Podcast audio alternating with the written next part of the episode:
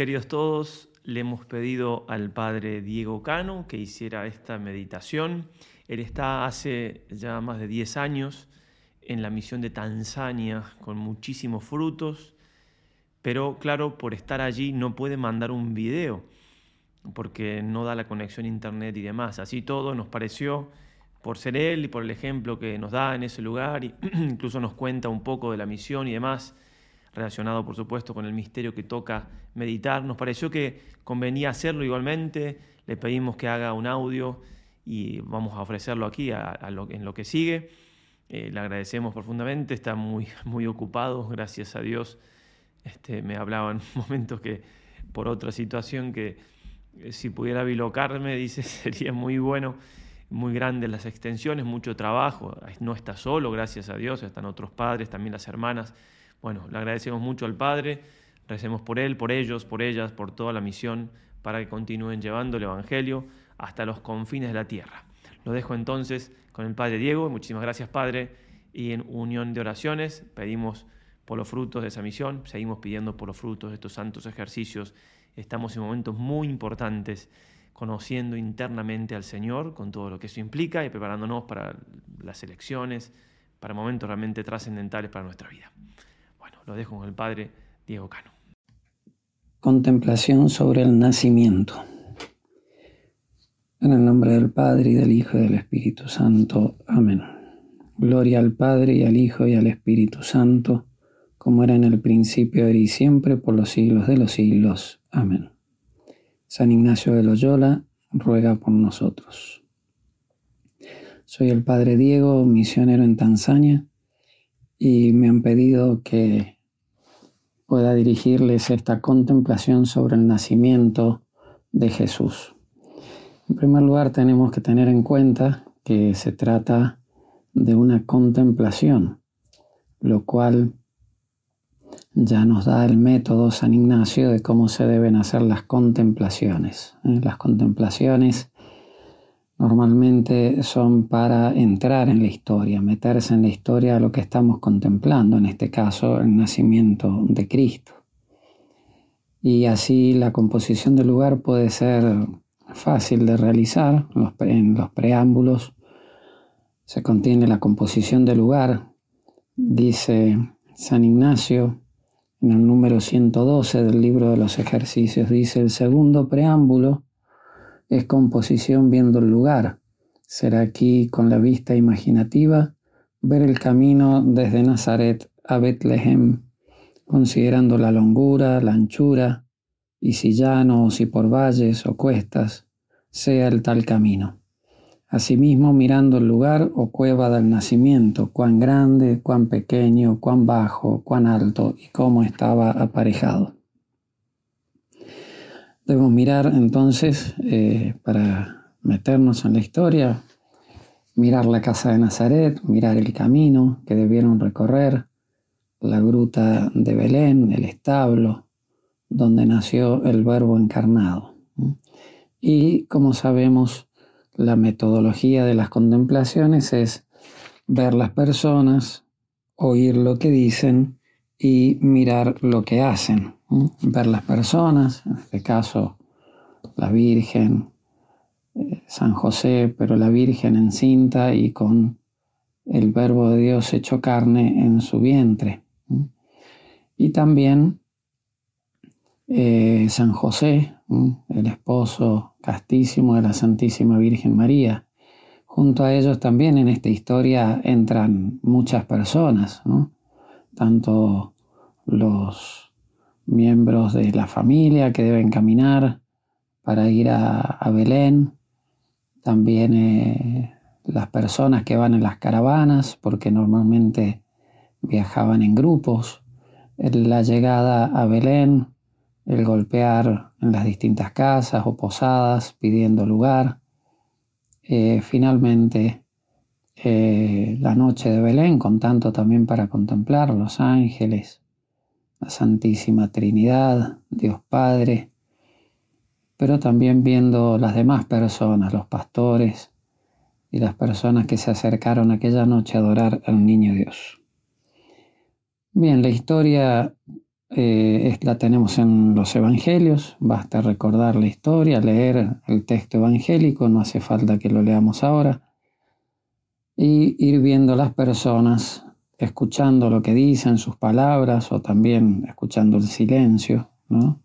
Y lo que dice su silencio, y, mirando lo que hacen especialmente, ¿no? La Virgen y San José y el niño, la Virgen mirando, contemplando, adorando, em, eh, realmente conservando todas estas cosas en su corazón. Y, y, y cómo se ofrece el verbo encarnado por nosotros, em, empezando por el nacimiento. Una idea muy hermosa que trae San Ignacio y que con lo cual se ve también el modo que tenía San Ignacio de meditar con mucha realidad y también metiéndose muy bien en la historia y dándonos un método de meditación muy, muy humano también, ¿no? muy cercano a nosotros, a nuestro modo de, meditar y de, y de ver las cosas. Dice en el número 114, haciéndome yo un pobrecito y esclavito indigno mirándolos, contemplándolos y sirviéndolos en sus necesidades, como si presente me hallase con todo acatamiento y reverencia. Entonces, también nos invita a hacernos como un pobrecito y esclavito indigno, es decir, acompañando a la Virgen, acompañando a San José en el camino y sobre todo en aquella noche de Belén, estar presente, ayudando, y dice como si presente me hallase, ¿no? O sea que realmente agacharme y entrar en esa cueva, en esa gruta donde va a nacer el verbo de Dios y estar con todo acatamiento y reverencia, ¿no? Que estas imágenes penetren en nuestra alma y siempre acordarse para que no quede simplemente en un mirar las cosas como, este, como si uno mirara una película, es el reflectir, como la acción que es fundamental también en este ejercicio, que es eh, reflectir, es decir, sacar provecho, mirar de este misterio del Verbo encarnado, del nacimiento de Cristo y eh, reflejarlo en mi vida, porque estamos en la segunda semana, estamos viendo el modo de vida de nuestro Rey y Señor, que nos invita a caminar junto con Él, a luchar como Él, a trabajar como Él, a velar como Él, para que teniendo parte con Él en los trabajos, tengamos también parte con Él en la gloria. Entonces ese es el trabajo de todo cristiano, que es imitar a Cristo en todo lo que pueda y de acuerdo a su estado, ¿no? ya sean laicos, religiosos, sacerdotes, misioneros. Eh, debemos buscar de reflejar en nuestra vida la vida y el estilo de la vida de Cristo, parecernos lo más posible a nuestro Señor con las virtudes, no con los actos externos, simplemente. Bueno, podemos entrar entonces en la meditación contemplando los lugares, por ejemplo Nazaret, podemos ver a la Virgen y a San José, que son pobres, tienen una humilde casa, viven en paz, en armonía. Miremos a la Virgen y a quien lleva en su interior. Descansemos en esta mirada, en la Virgen encinta, en San José, ayudando a preparar las cosas para el viaje. Contemplemos a Jesús escondido a los ojos del mundo, humilde, aceptando la cruz ya desde entonces, porque Cristo desde que asumió un cuerpo, comenzó a ofrecer todo por nosotros y ofreciéndolo por mí, ¿eh? que por mí se ha hecho hombre. Todo el tiempo San Ignacio nos pide que pidamos la gracia de un conocimiento interno de Cristo para que más le ame y me siga, un conocimiento interno de Cristo que por mí se ha hecho hombre, por mí nace en un pesebre.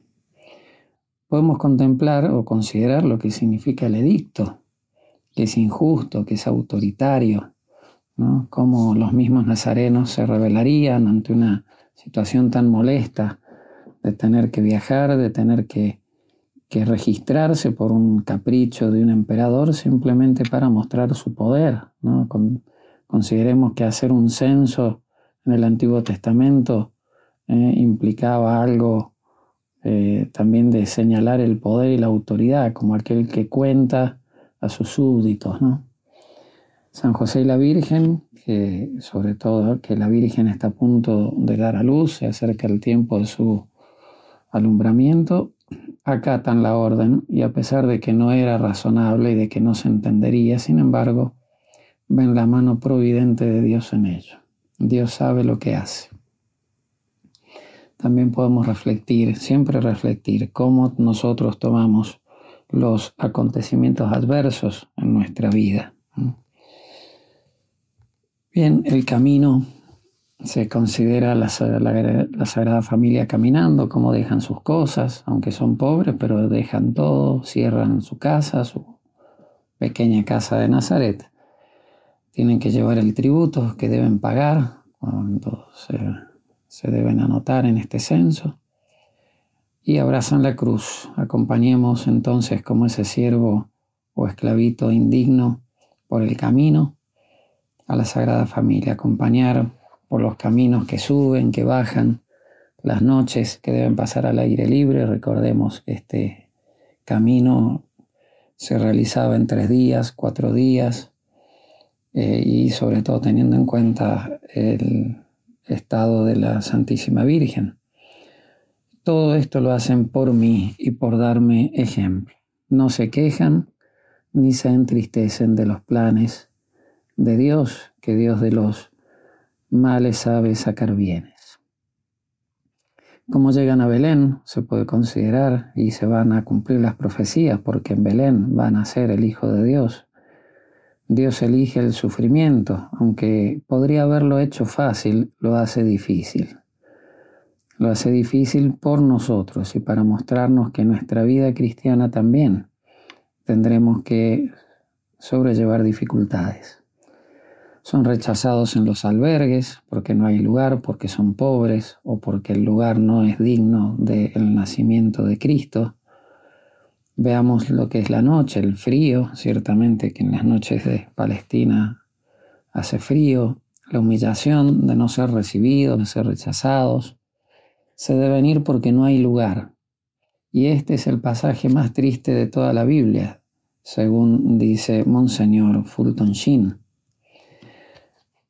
les indican una cueva, ellos se dirigen entonces a esa cueva y podemos entrar con ellos en esa cueva, como dice San Ignacio, imaginarnos cómo era de alta, cómo era de ancha, cómo era de larga, cómo era de oscura, cómo encienden el fuego. Se deben ir entonces a ese lugar. Entremos a la cueva y ayudemos a prepararlo todo.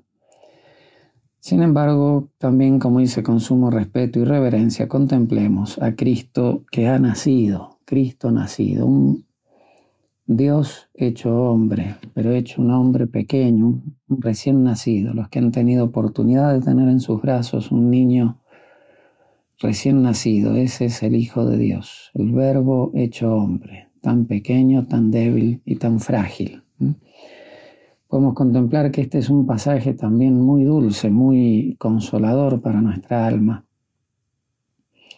Dios hecho un niño en brazos de la Virgen María. Cuántas imágenes, cuántas, cuántos cuadros podríamos imaginar. Contemplar la alegría de la Virgen, de San José, de los ángeles, los cantos que suenan en el cielo, pero también siempre en medio de los sufrimientos, del frío, de las incomodidades, de la pobreza y hasta del destierro, porque no están en su casa. Todo esto nos debe iluminar, hacer reflexionar. Es ciertamente un gran misterio, un misterio que produce gran consuelo en nuestra alma, un misterio que es alegre, pero que a la vez esconde sufrimiento, lo cual nos enseña para nuestra vida, como también los momentos de alegría pueden ser eh, rodeados también de sufrimientos y de sacrificios. ¿Qué podemos considerar sobre el nacimiento de Cristo? La gran bondad del nacimiento de Cristo, como lo enseña San Bernardo. La bondad de Cristo se muestra en su nacimiento, Por eso dice San Pablo a Tito en el capítulo 3, versículo 4 de su carta, apareció la bondad del Salvador nuestro Dios y su amor para con los hombres. O sea, el nacimiento de Cristo es como un aparecer la bondad de nuestro Dios delante de nuestros ojos. Cristo es la bondad, hecha carne, hecha un niño. Apareció la bondad. San Bernardo comentando estas palabras dice, apareció el poder de Dios en la creación de las cosas, su sabiduría en el gobierno de las mismas, pero su bondad se manifiesta principalmente en su humanidad. Y esta es la prueba más grande de su misericordia, porque como dice el mismo San Bernardo, ¿qué prueba más clara de su, misericordia puede haber tomado la misma puede haber tomado la misma miseria? ¿Qué prueba más llena de piedad que haberse hecho heno por nosotros el verbo de Dios? ¿Mm? La gran bondad de Dios que toma la misma miseria, que se hace nada por nosotros. Pero a la vez, este nacimiento de Cristo es muy útil. Según dice el profeta Isaías, en los textos que se leen los días de Navidad en la liturgia, dice, un niño nos ha nacido. O sea, no es un niño ha nacido, sino un niño nos ha nacido a nosotros, es de utilidad para nosotros, para utilidad nuestra, como dice Santo Tomás. Santo Tomás de aquí no destaca cuatro utilidades importantes, según las cuatro cualidades de los niños, eh, principalmente que se destacan en los niños. Entonces, este niño, que es el Hijo de Dios, tiene una gran utilidad para nosotros, porque un niño nos ha nacido a nosotros. En primer lugar, la pureza de los niños, a suma pureza. Encontramos en Cristo recién nacido suma pureza, como dice el libro de la sabiduría 7.26, escandor de la luz eterna y espejo sin mancilla. Esta pureza es manifiesta en la concepción de Cristo y en el parto virginal. Por lo cual dice Alcuino, el creador de los hombres para hacerse hombre, y, nacer del hombre, debió elegir una madre tal que supiera convenirle y serle agradable. Quiso pues que fuese virgen, para nacer sin mancha de una madre inmaculada y purificar la mancha de todos. Por eso, sumamente útil este nacimiento para nosotros, por la pureza del niño que ha nacido. En segundo lugar, por la suma humildad. Se anonadó a sí mismo, dice San Pablo. Y esta humildad aparece en el establo, en los pañales, en el pesebre donde descansa, dice San Bernardo, que más humildad que la de Cristo. También la soberana amabilidad. ¿eh? Los niños son sumamente amables. Esta amabilidad es resultado de la unión, sobre todo en Cristo, de ambas naturalezas. Por eso dice San Bernardo, es un espectáculo lleno de suavidad contemplar al hombre creador del hombre. Y en cuarto lugar, señala Santo Tomás de Aquino la utilidad del nacimiento de Cristo, la suma utilidad de este niño que nos ha nacido, usando las palabras del profeta Isaías, por lo que dice San Bernardo, Cristo es párvulo y puede ser aplacado suavemente. ¿Quién ignora que el niño perdona fácilmente?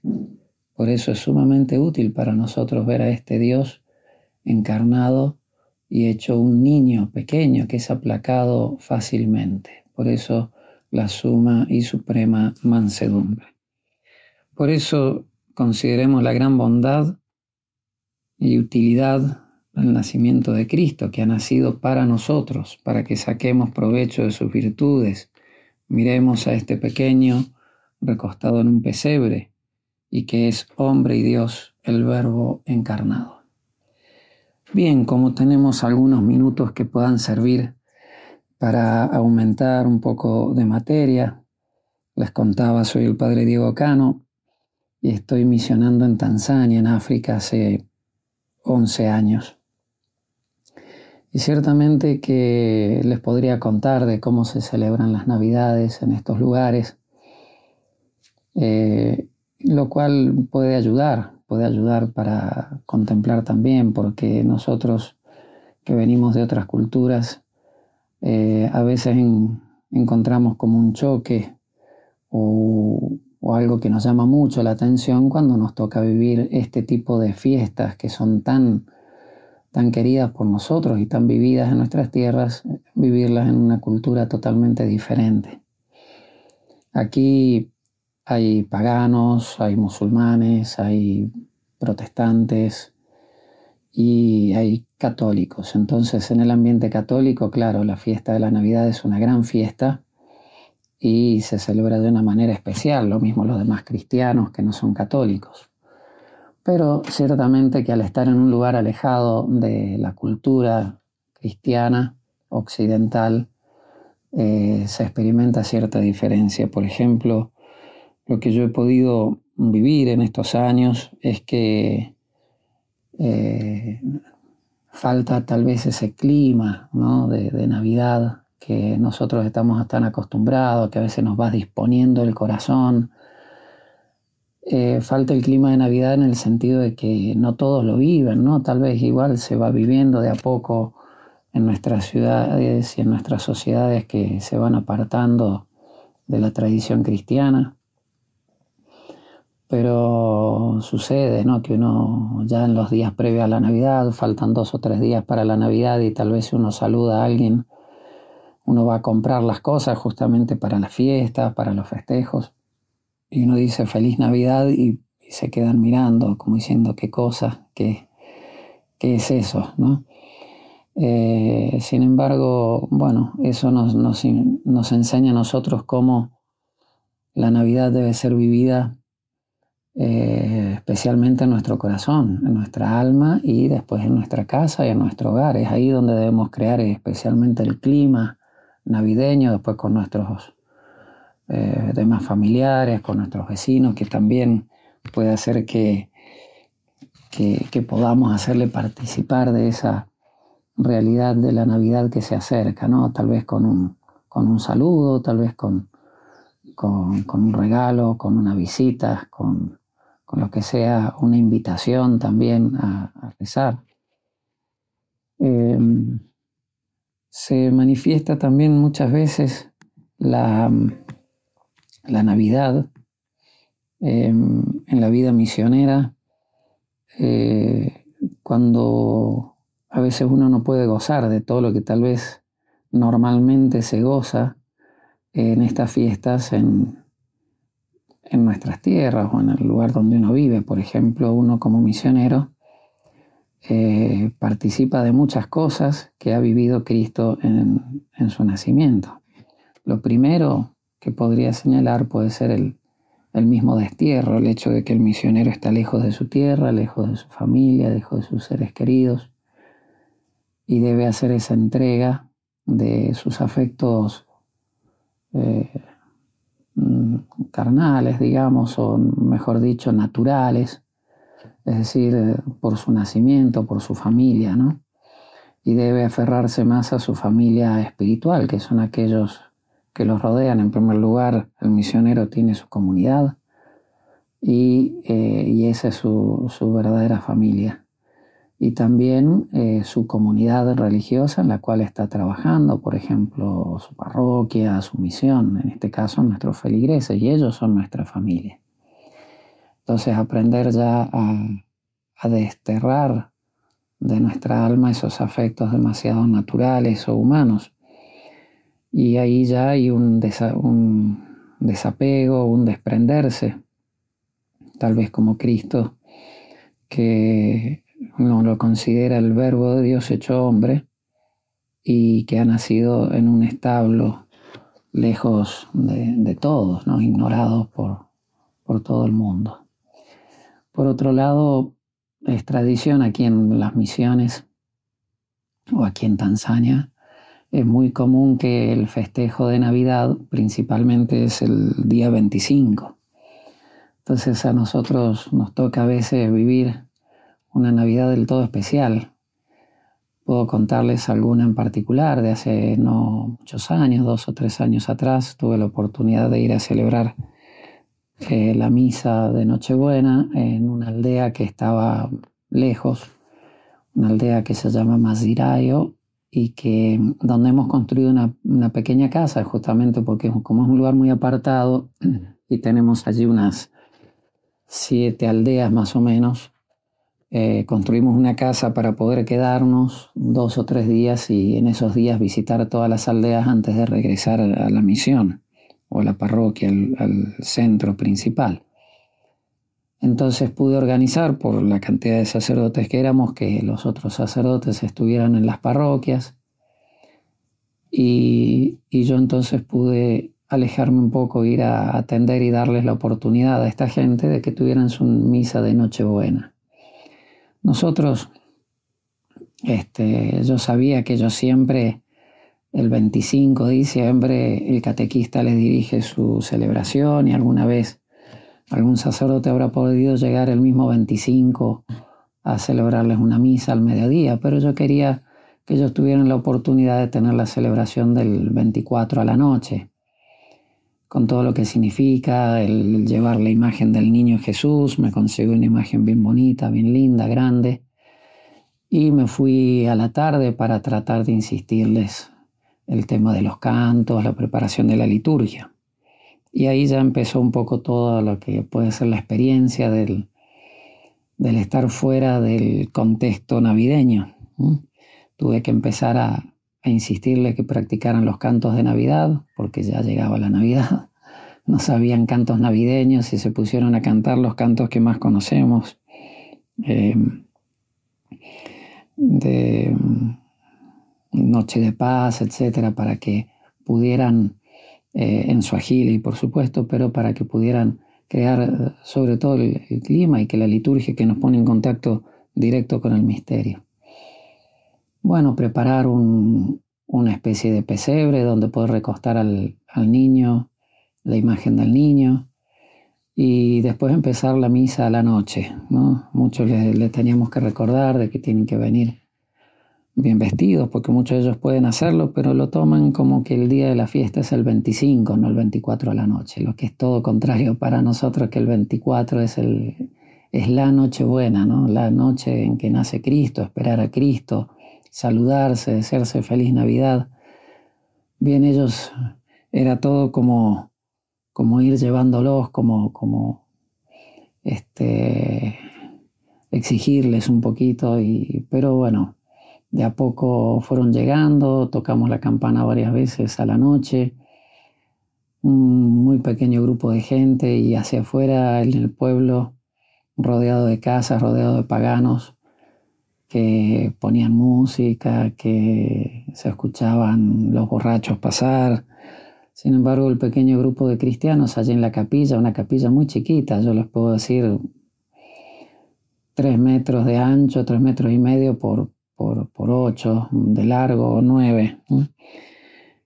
Y allí hicimos la misa, el coro cantó, los niños que estuvieron, yo llevé regalos para darles después de la misa, sobre todo dulces que tratamos de conseguir para todas las aldeas.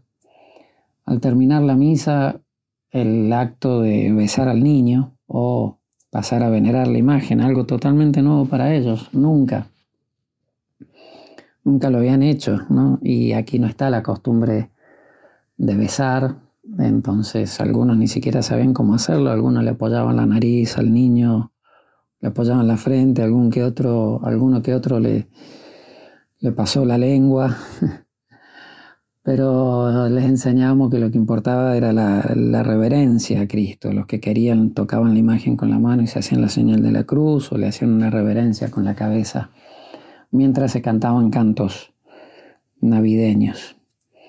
Eh, al terminar todo, bueno, saludos, saludos de Navidad y cada uno a su casa. En ese sentido allí viene la parte en que les quería comentar, porque también el misionero a su casa, ¿no? Allí eh, yo fui a, a, la casa donde me habían dejado en una especie de, de tupper en, un, en una olla la, la, comida, arroz y carne.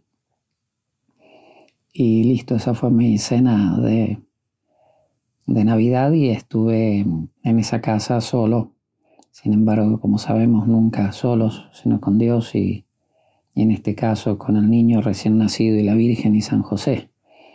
Pero recordaba allí unas palabras que había escrito un misionero nuestro una vez también justamente que le tocó pasar una noche eh, lejos de la comunidad, una noche buena, y él escribía al final de su reflexión, dice, sin darme cuenta que ese era el mayor regalo de Navidad que se me hacía, el poder compartir la pobreza de Belén, la nada del niño que nació en la casa de comida de la vaca y del toro. Entonces me alegré porque gracias a la pobreza pude compartir el gozo del pobre pesebre de Belén. Y eso es lo que pensaba en esa noche. Realmente fue una de las navidades más lindas que he vivido también, además de las que he vivido en familia, con mis seres queridos, mis padres, mis hermanos, pero también con mis seres queridos de, la familia religiosa, mis compañeros en la vida religiosa.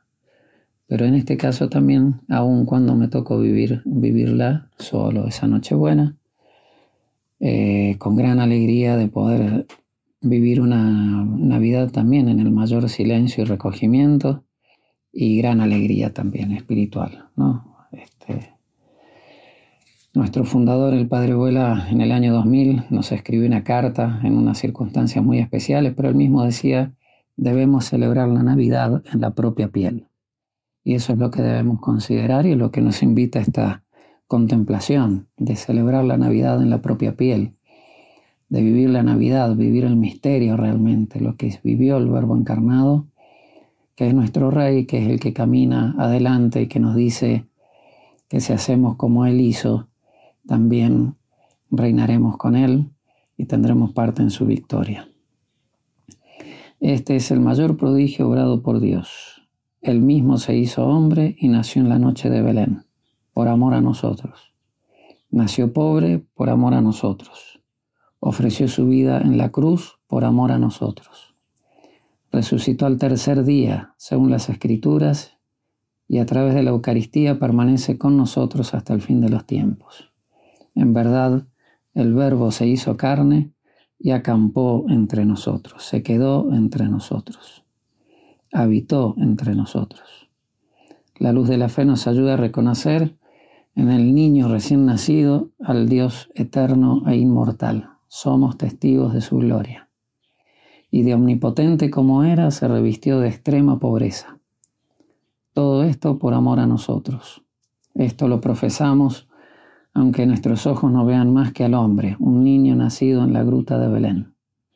Como decía el santo hermano Rafael Arnaiz y Barón, al contemplar esta gruta y compararla con el mundo que pasa, él escribía, el alma comprende y contempla la única verdad, y la verdad es Cristo. Cristo que transforma al mundo en un inmenso portal. Cristo con José y María. Cristo hecho hombre por amor al hombre. Cristo que nace entre bestias y paja, sin casa ni abrigo y en enorme soledad. Hermano, hermano, ama a Cristo, lo demás, ¿qué más te da? Pidamos entonces conocimiento interno de Cristo que por mí ha nacido, para que más le ame y le siga. Que la Virgen María nos conceda la gracia de adorar al Niño Dios que tiene en sus brazos y que podamos gozar del gran don que Dios nos trae en la Navidad, su gracia, la salvación para todo el pueblo. Que Dios los bendiga y firmes en la brecha.